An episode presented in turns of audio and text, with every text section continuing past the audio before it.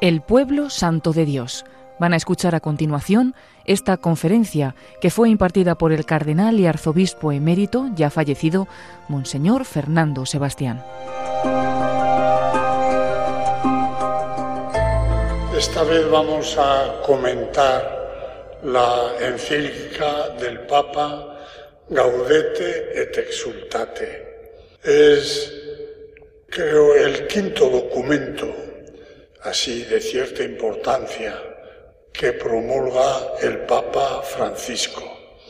Y en todos ellos el Papa resalta el tema de la alegría. Dios quiere que, que vivamos alegres, que vivamos contentos de la vida. La vida es un festín, la vida es un banquete, la vida es una, una sinfonía cuando la vivimos bien, cuando la vivimos de acuerdo con la verdad de Dios, con la sabiduría de Dios. Por eso es tan importante el tema de la santidad. En la iglesia tenemos que hacer muchas cosas. Tenemos la catequesis, tenemos que preparar los matrimonios, atender a los pobres, eh, cuidar a los enfermos, tenemos que hacer muchas cosas.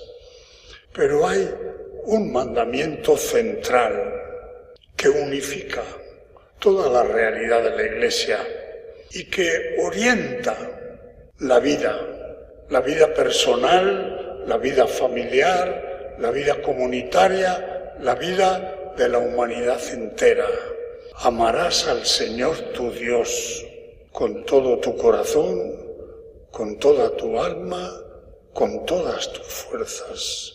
Amar a Dios es la verdad profunda de nuestra vida, lo que nos hace realmente humanos. En la vida social, en la vida política, se habla mucho de derechos humanos, de promover la dignidad de los hombres, que cada uno entiende a su manera.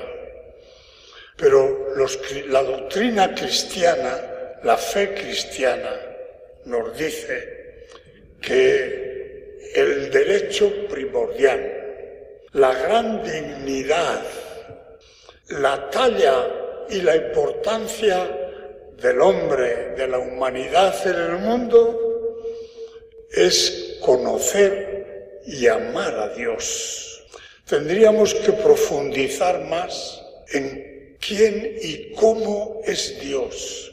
Yo en mis reflexiones pienso muchas veces dos cosas. Primero, que el mal profundo de nuestra humanidad es que cada vez piensa menos en Dios. Cada vez Dios cuenta menos en la mente, en el espíritu de los hombres, de los hombres corrientes y de los altos dirigentes, de la vida personal y de la vida colectiva.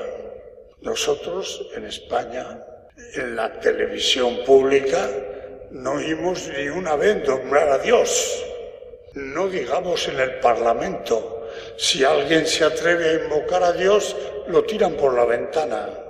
Bueno, pues alejarse de Dios es alejarse de la verdad de la humanidad, del misterio de la humanidad. Perdiendo a Dios, perdemos la humanidad evocamos aquella escena que leíamos en el Evangelio del domingo pasado. Una escriba se le acerca a Jesús y le pregunta, Maestro, ¿cuál es el mandamiento más importante? Es decir, ¿qué es lo más importante que tenemos que hacer nosotros para ser auténticos? Y Jesús no le responde, mira, lo más importante es llenar el sobre el día de Cáritas o el día del amor fraterno. No le dice, lo más importante es amar a Dios con todo tu corazón, con toda tu mente, con todas tus fuerzas. Y el segundo mandamiento es amar a Dios, amar al prójimo como a ti mismo. Y todos los demás mandamientos están metidos en estos dos. Y hay que entender bien la palabra mandamiento. Los mandamientos de Dios, los mandamientos de Jesús, no son leyes impuestas que nos vengan de fuera, sino que es la exigencia misma de nuestro ser. La idea central de la encíclica del Papa es Dios quiere que todos seamos santos. Y el gran argumento es sed santos porque yo soy santo. Uno puede decir, bueno, si Dios es santo, pues allá Él. Pero yo quiero ser otra cosa. Yo quiero ser artista. O yo quiero ser rico. O yo quiero ser famoso. La Biblia y la fe nos dicen, sed santos porque Dios es santo. ¿Por qué? Porque nosotros en nuestra más profunda realidad somos imágenes de Dios. Dios nos ha hecho a su imagen y semejanza. Teníamos que pensar más en qué es Dios para nosotros. Dios es la realidad misma, la realidad infinita, la existencia de todos los existentes, como una fuerza, un poder de vida, manantial de vida del cual brotamos todos nosotros. Y Dios que ha hecho muchas cosas, pequeñas cosas, maravillosas cosas, ha puesto en el mundo una familia de hijos suyos, hechos a su imagen y semejanza. A su imagen y semejanza, ¿por qué? Porque pensamos como Él, porque somos libres como Él, porque amamos, porque convivimos como Él. Dios es presencia, Dios es pensamiento, Dios es amor, Dios es convivencia, comunidad, Trinidad. Esa convivencia infinita y placentera del Padre, del Hijo y del Espíritu Santo. Y nosotros somos imágenes de Dios. Por eso no, no podemos llegar a ser nosotros mismos, sino pareciéndonos a Dios. Somos su imagen, somos su réplica, somos sus hijos. Si nos parecemos a Él, somos auténticos. Si nos alejamos de Él, y nos organizamos la vida al margen de Él, cuanto más nos distanciemos de Dios, menos somos nosotros mismos. Distanciarse de Dios es distanciarse de nuestra verdad. Qué pena da ver nuestra sociedad tan empeñada en olvidarse de Dios. Nos olvidamos de Dios, nos olvidamos de nosotros mismos. Destruimos la belleza, la alegría de nuestra vida. Sed santos porque yo soy santo. Pero podemos decir, la santidad de Dios me viene muy grande. ¿Cómo podemos asomarnos a la realidad de Dios? por muy devotos que seamos, rezamos, pero Dios se queda siempre más allá de donde nosotros podemos alcanzar. Eso que lo vemos nosotros lo vio mucho mejor Dios y por eso nos envió a su Hijo, el Dios creador, misterioso, inasequible, pero seductor. Nos creó por amor. Dios podía haberse quedado solo, no tenía ninguna necesidad de nosotros. Pero Dios, desde su felicidad infinita, quiso que nosotros pudiéramos compartir con Él su propia vida, su propia felicidad. Dios nos creó por amor, de lo cual el, Papa en su encíclica deduce dos cosas. Nos creó por amor y por eso nunca se olvida de nosotros. Dios sabe, como sabéis las madres que tenéis un niño jugando en la, habitación, en la habitación de al lado, Dios sabe que tiene millones de hijos en la tierra, que somos nacidos de su corazón para compartir la felicidad de su existencia. Nunca se olvida de nosotros, nos ayuda. Ese es el gran dogma de la providencia de Dios. Dios no está lejos, Dios infinito cabe dentro de nosotros, dentro de cada uno de nosotros. Ahora mismo está el Dios infinito con su sabiduría, con su bondad infinita, cuidando de cada uno de nosotros, con una idea, con una ilusión sobre cada uno de nosotros. Y por eso, porque nos creó por amor, porque nos cuida con amor, quiere que seamos santos. Es decir, quiere que vivamos de verdad. Porque ser santo, y en esto se extiende mucho el Papa, ser santo no es una cosa extraña, no es una cosa que corresponda solo a algunos hombres o mujeres extraordinarios que hacen cosas singularísimas, que hacen milagros, que resucitan a los muertos, que curan a los enfermos. Puede haber santos que hagan cosas extraordinarias, pero el Papa nos dice, yo quiero hablar de la santidad común, de la santidad de las clases medias de la Iglesia, de la santidad de los vecinos de enfrente, de la santidad de mis compañeros de trabajo, es decir, de la santidad del pueblo de Dios, de todos los discípulos de Jesús. La santidad no es nada extraordinario, sino que tendría que ser la normalidad de todos los creyentes y de todos los hombres. La santidad es la verdad de nuestra vida. Ser santo es no mentirse a sí mismo en la vida.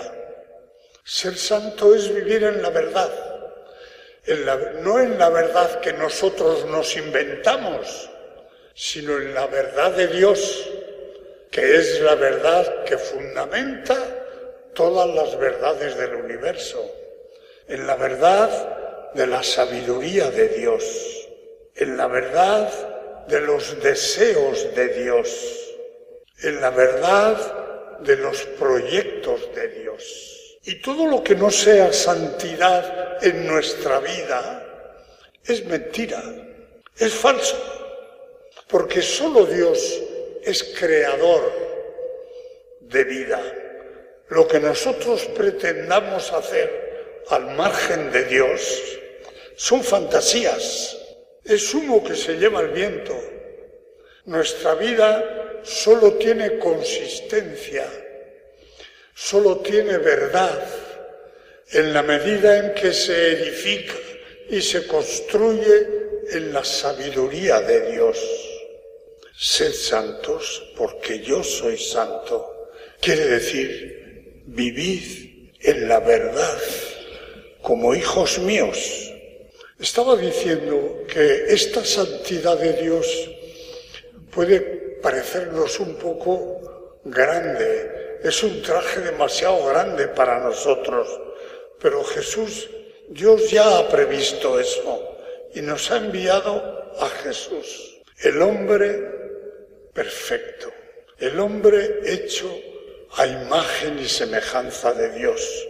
Dios ha querido hacer la humanidad a su imagen y semejanza y en muchos casos ha podido fracasar, pero hay un, un caso en el cual el proyecto de Dios se ha realizado perfectamente, cabalmente. Es Jesús, el hombre según Dios, el hombre que ha vivido en un tú a tú filial con Dios Padre en todos los momentos y en todas las circunstancias de su vida.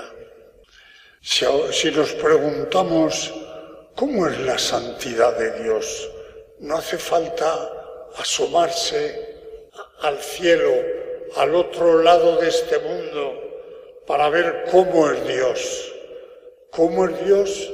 Lo vemos en Jesús, la palabra de Jesús, los gestos de Jesús, la misericordia de Jesús, el perdón de Jesús, la fortaleza de Jesús, también el genio, la cólera de Jesús, pero sobre todo la misericordia de Jesús, la paciencia de Jesús, la generosidad de Jesús.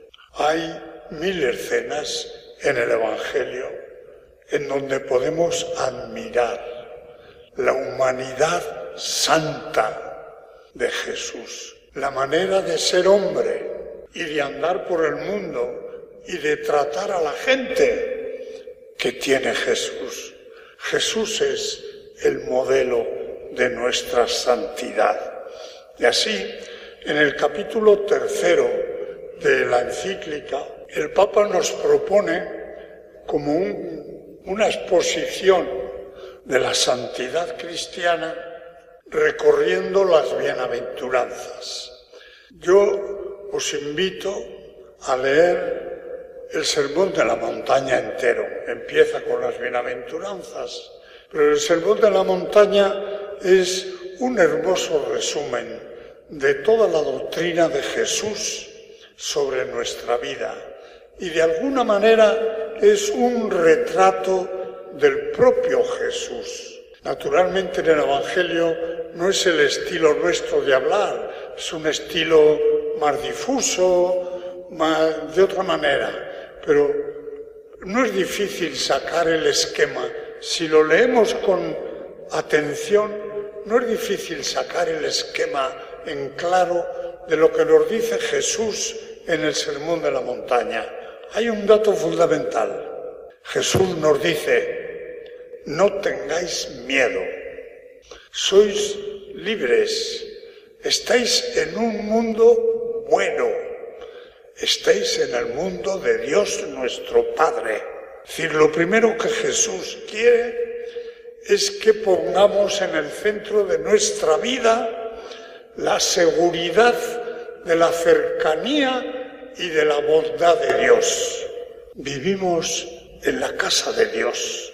Dios vive con nosotros, está en nosotros. No tenemos por qué tener angustia. Al revés, tenemos que vivir confiando en la bondad del Dios que está con nosotros, el Dios creador, el Dios omnipotente, está con nosotros, nos ama, nos conoce, nos quiere, cuida de nosotros. Jesús lo dice de mil maneras. Si cuida de los pajarillos del bosque, ¿cómo no va a cuidar de vosotros? Y tiene expresiones que parecen exageradas. Ni un cabello de vuestra cabeza cae sin el consentimiento de Dios. Es decir, Dios está presente en todas vuestras cosas. Tener confianza en Él. Y eso ya nos cuesta un poco más, porque muchas veces queremos que Dios haga lo que a nosotros nos gusta. Y nos entran angustias cuando vemos que ocurren cosas que no comprendemos, que no queremos. Se muere un miembro de la familia o hay una enfermedad o hay un accidente o hay una calamidad y, y enseguida le echamos las culpas a Dios. Ante Dios tenemos que bajar la cabeza, tenemos que adorar. Dios es infinitamente más grande y más sabio y más bueno que nosotros. No podemos discutirle lo que Él haga, sino que tenemos que aceptar con confianza, sabiendo que todo lo que hace Dios lo hace por amor. No sería Dios si lo hiciera por mala idea o por descuido. Dios lo hace todo con sabiduría, con advertencia, con amor, aunque nosotros no lo comprendamos. Esa es también una enseñanza del propio Jesús. Ahí tenemos la oración de Jesús en Getsemaní. ¿Cómo termina Jesús su oración en Getsemaní? Padre, que no se haga mi voluntad sino la tuya. Tú haz lo que tengas que hacer y yo estoy de acuerdo. Confianza en Dios. Segunda cosa que Jesús inculca en el Sermón de la Montaña, seguridad de las promesas de Dios. Dios nos ha creado para que convivamos eternamente con Él. Pensamos poco en el cielo y comprendemos poco, ponderamos poco la grandiosidad de la promesa de Dios, vivir eternamente compartiendo la felicidad de Dios. Y compartiendo la felicidad de Dios con todos los seres queridos, con Jesús, con la Virgen, con los ángeles, con los santos, con nuestros padres, con nuestros hermanos, con nuestros familiares, será otra vida de la humanidad, una gran fiesta, una gran alegría que no podemos comprender del todo, pero que tenemos que creer con absoluta seguridad. Y Jesús nos pide que pongamos esta esperanza en el centro de nuestra vida. Nos dice, donde está tu tesoro, allí está tu corazón. También se puede decir al revés, donde está tu corazón, allí está tu tesoro. Es decir, ¿qué es lo que deseamos de verdad desde el fondo de nuestro corazón? ¿Cuál es el deseo más profundo de nuestra vida, que nos sostiene de pie, que nos moviliza, que nos dirige en nuestra vida. ¿Es el deseo de la vida eterna o es el deseo, deseos de este mundo? En definitiva, deseos pequeños, todos pequeños. Dinero, tener una casa en la playa o una casa no sé qué, un viaje, un capricho, pequeños deseos que nos entretienen y muchas veces nos tapan la realidad, la gran esperanza y el gran deseo de la vida eterna. Es como si un padre le compra a su hijo el último modelo del mejor coche y el hijo se entretiene comprándose unas zapatillas de marca. Dios nos ofrece la convivencia eterna con Él en una felicidad desbordante y universal con todos los justos de la tierra y nosotros nos entretenemos comprando la lotería. No somos tan santos como parece. Primera cosa, confianza en Dios. Segunda cosa presente en el sermón de la montaña, deseo de la vida eterna. Tenemos que tener el valor de desear expresamente vivir eternamente con Dios. Y si logramos centrar nuestro corazón en el deseo de la vida eterna, surge inmediatamente el tercer punto del sermón de la montaña, desprendimiento de las cosas de la tierra. No acumuléis grandes tesoros que se han de quedar aquí abajo. Jesús pone tantas parábolas.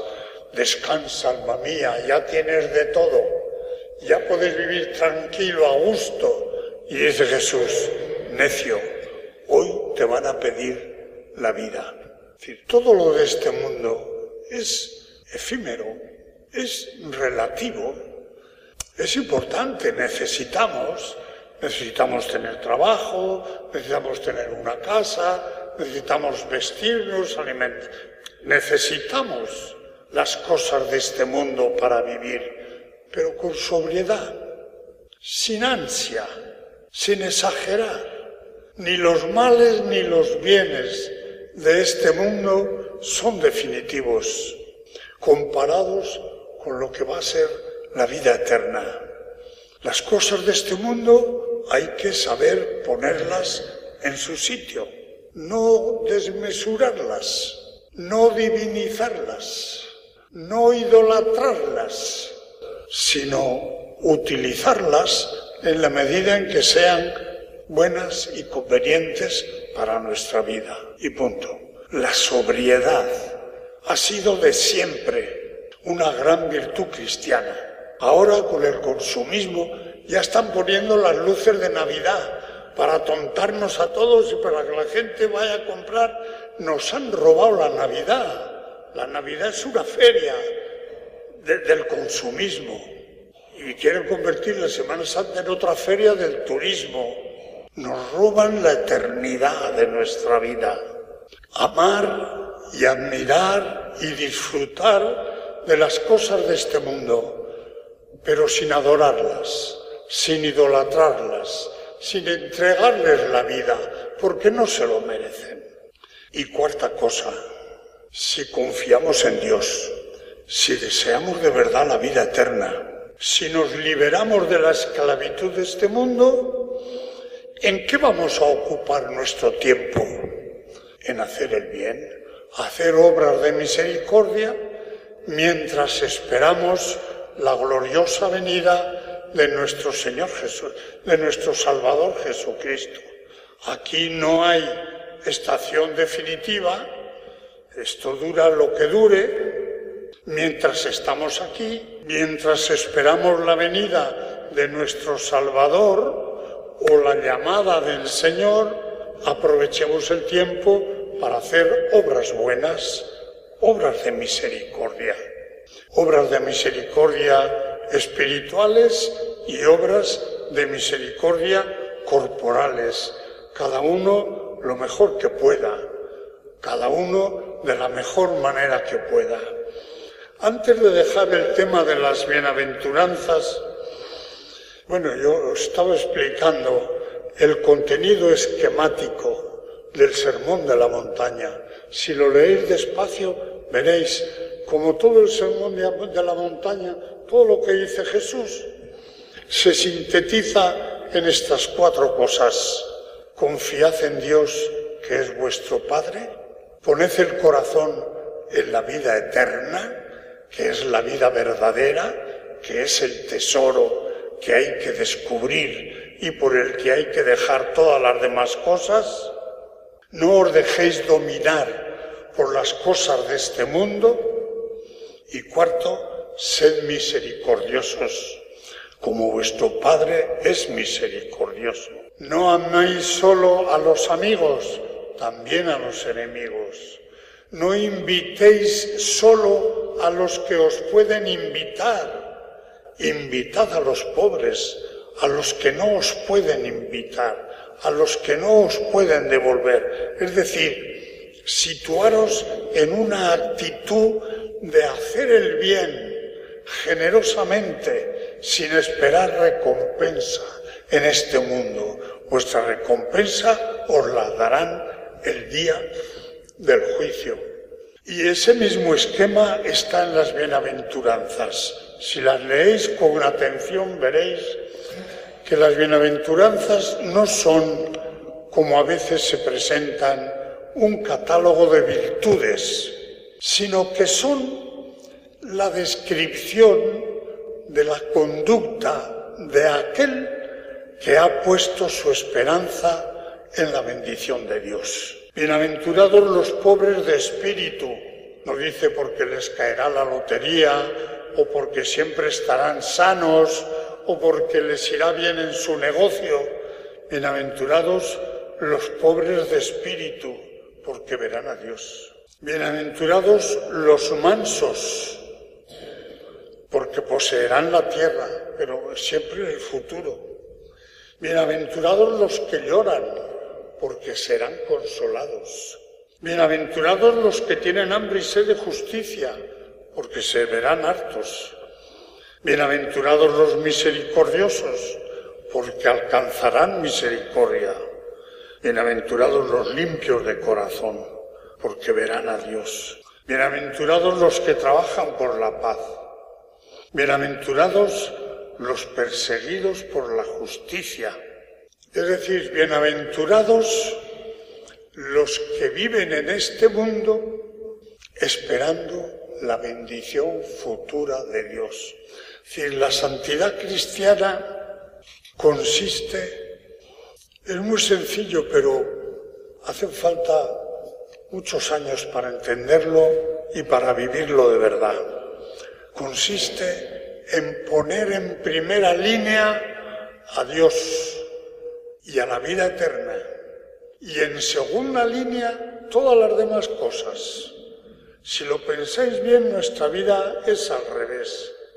Tenemos en primera línea las preocupaciones de casa, de la familia, del trabajo o de la política, ponemos en primera línea. Fijaros qué perversión y qué despiste tan grande tenemos en nuestra vida social.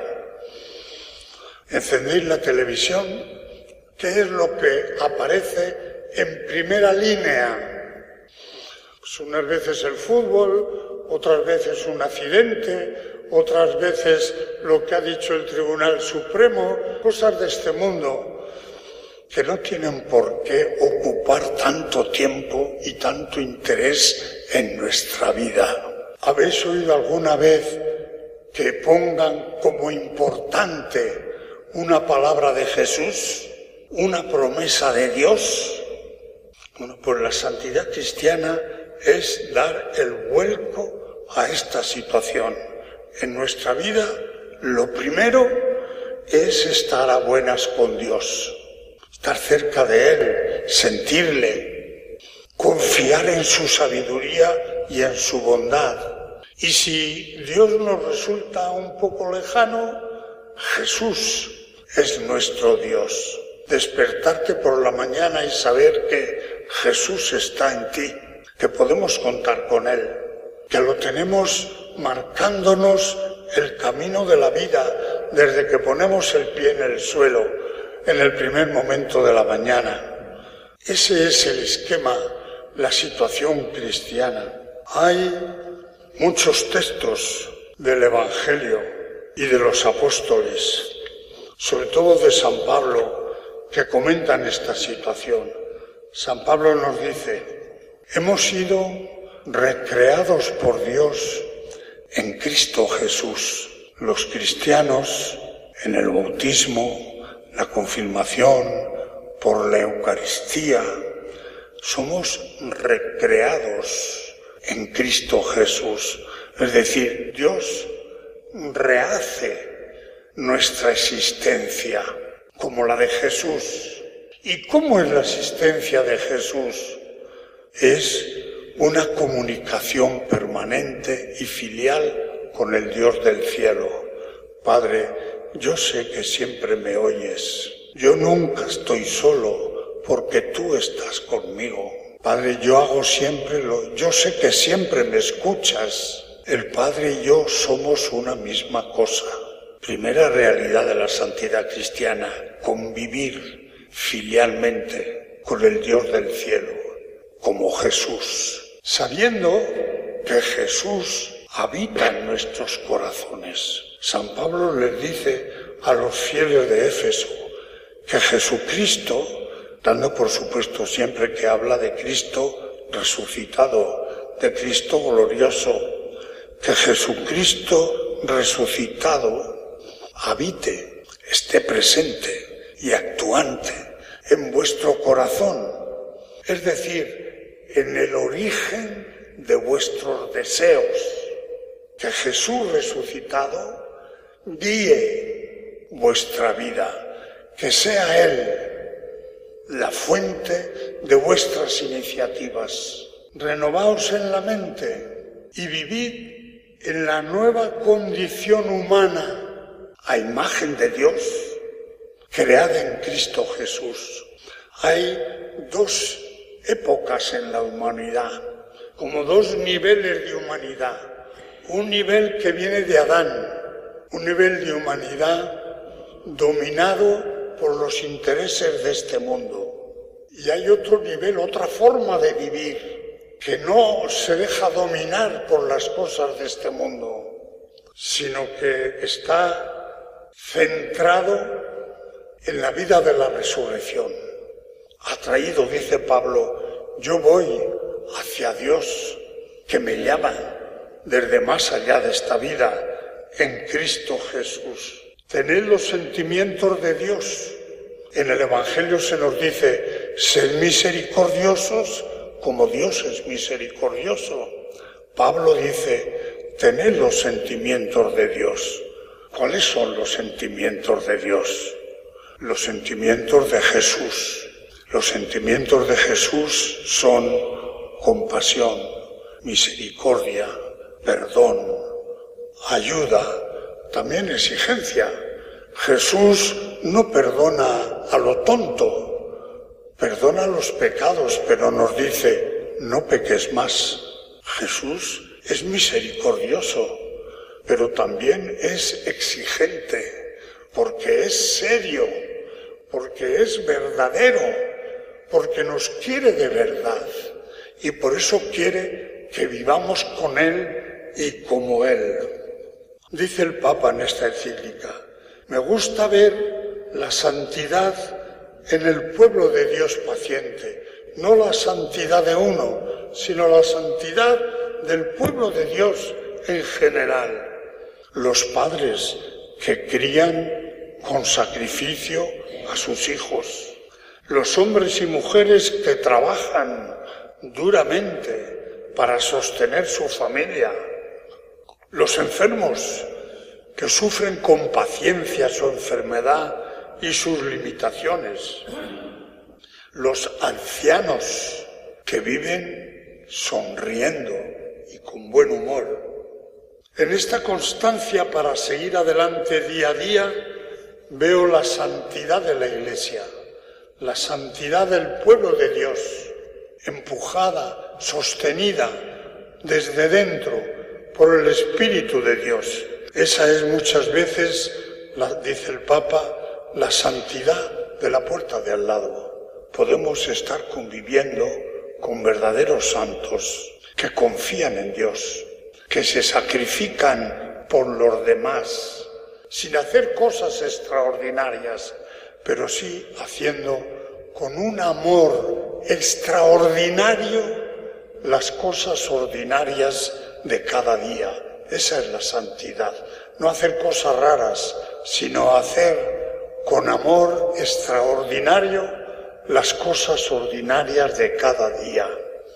El trabajo de la casa, el trabajo del negocio, de la fábrica, de la tienda, la relación con los vecinos, el trabajo, la colaboración en la parroquia, hacerlo con dedicación, hacerlo con generosidad, hacerlo con alegría, porque estamos en todo lo bueno que hacemos, estamos anticipando el reino de Dios. Para ser santos no es necesario ser obispo, a veces es estorbo porque tenemos muchas complicaciones, ¿verdad, Padre Obispo? Para ser santos no es necesario ser obispos, ni sacerdotes, ni religiosas, basta ser creyente. Basta ser hijo de Dios. Tenemos razones para ser santos por ser criaturas de Dios, no por ser obispos o por ser monjes, por ser criaturas de Dios. Muchas veces tenemos la tentación de pensar que la santidad está reservada a quienes tienen la posibilidad de tomar distancia de las cosas ordinarias para dedicar mucho tiempo a la oración, como puedan ser los monjes de la Oliva o de Leri. La santidad no está reservada para nadie, la santidad es la vocación de Dios. A veces se dice que no hay vocaciones ahora. Yo digo, Dios es vocación, Dios es llamada, Dios es llamada a la santidad, al encuentro, a vivir como Él, al ser misericordiosos como Él es misericordioso. La religión, el cristianismo es todo llamada, todo vocación, porque Dios nos llama desde el más allá de nosotros. Jesús nos llama desde más allá de nosotros. Sé santo amando y ocupándote de tu marido o de tu esposa o de tus hijos, como Cristo lo hizo con la iglesia. Sé santo cumpliendo con honradez y competencia tu trabajo al servicio de los demás. Sé santo enseñando con paciencia a los niños, a los jóvenes, a vivir con Jesús. Sé santo luchando por la justicia, por el bien común, por la honestidad de la vida pública. Esta, llamada a la santidad general, universal, para todos. Es la misma para todos. No hay una santidad distinta para los obispos y para los civiles. No hay una santidad distinta para los casados y para los solteros. No hay una santidad distinta para los hombres y las mujeres, para los jóvenes y los ancianos. La santidad es Dios, la santidad es la convivencia con Dios, la santidad es la comunión con Jesús, es el aprendizaje permanente de Jesús. La santidad es para todos la misma, pero no es siempre la misma. La santidad no es aburrida, porque la santidad, a la vez que es la misma para todos, es distinta para cada uno. Cada uno tiene que vivir el amor y la bondad de Jesús en sus circunstancias concretas. Los casados lo tenéis que vivir en vuestra relación de matrimonio, en el día a día de la casa, en la educación de los hijos, en, la ayuda permanente de los trabajos comunes que hay que llevar adelante, en la generosidad con los vecinos, cada cual en su contexto. No podéis vivir la santidad lo mismo un matrimonio que un monje de Leire. Vivís en distintas circunstancias o yo, que vivo como un monje de Leire en mi casa de Málaga, tengo que vivir la imitación, mi relación, mi comunión viviente con Jesús en mi circunstancia concreta. Cuando trato con los seminaristas, cuando estoy con los sacerdotes, cuando predico, cuando estudio, cuando hablo, ahí en cada cual en su ambiente real de vida tiene que poner en práctica la bondad de Jesús. Tiene que sentirse habitado por Jesús, guiado por Jesús, santificado por el Espíritu de Jesús. Pero no solo es distinta la santidad de cada persona según su circunstancia, sino que es distinta la santidad en cada época de la vida. Un joven tiene que ser santo en sus proyectos, en su generosidad, en su esfuerzo por formarse, por estudiar, por prepararse para ser una persona de bien. Un adulto tiene que ser santo en el cumplimiento de sus obligaciones. Los ancianos tenemos que ser santos en la aceptación de nuestras limitaciones sin ponernos de mal humor alegrándonos de que otros crezcan cuando nosotros disminuimos y tenemos que pasar a segunda fila. Hay mucha gente que en la jubilación se amarga. Eso no es virtuoso. La jubilación es otra época que requiere que vivamos el amor de Dios y la generosidad de Dios de otra manera, sin protagonismos, sin esplendores, haciendo el bien que podamos en nuestra vida, siempre con alegría y con gratitud. Bien, es hora ya de terminar. Y terminamos con esta reflexión. Podemos imaginar lo que sería una iglesia en donde los bautizados viviéramos de verdad esta llamada de Dios a la santidad. Una iglesia donde los cristianos, empezando por los adultos, está muy bien que nos ocupemos de los jóvenes, pero los jóvenes van siempre por, por donde han ido los adultos, los matrimonios, los padres de familia, los abuelos, los industriales, los comerciantes, los políticos, casi todos bautizados, aunque no nombren a Dios. ¿Qué sociedad tan diferente sería? Primero la Iglesia y luego la sociedad entera. Si viviéramos un poco más seriamente, con más coherencia, nuestra vocación de hijos de Dios. Quizás la Iglesia sería más reducida, pero sería más iluminadora, tendría una capacidad de influencia más grande en la sociedad si todos los cristianos o los que nos llamamos cristianos viviéramos con más coherencia la llamada de Dios a la santidad. ¿Cómo sería nuestra sociedad si los cristianos viviéramos solo medianamente la invitación de Jesús a la fraternidad. No quieras para los demás lo que no quieres para ti mismo. O haz a los demás lo que quieres que hagan contigo. Trata a los pobres como tú quieres que te traten a ti. Trata a los enemigos políticos. Estos días hemos visto conflictos, insultos, desautorizaciones, la vida social, la vida económica, la vida política cambiaría radicalmente si todos los cristianos la viviéramos con auténticas actitudes cristianas de verdad, de desprendimiento, de amor fraterno. Y termino con esa anécdota que cuentan de la Madre Teresa de Calcuta, que le preguntaron, Madre Teresa, ¿usted qué cambiaría en la iglesia? Y la Madre Teresa, que era muy lista, dijo rápidamente, su vida y la mía. Cambiemos pues según la voluntad de Dios para que todo vaya mejor.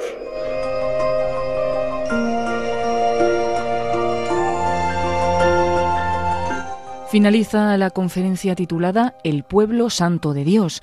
Fue una conferencia impartida por el cardenal y arzobispo emérito, ya fallecido, Monseñor Fernando Sebastián.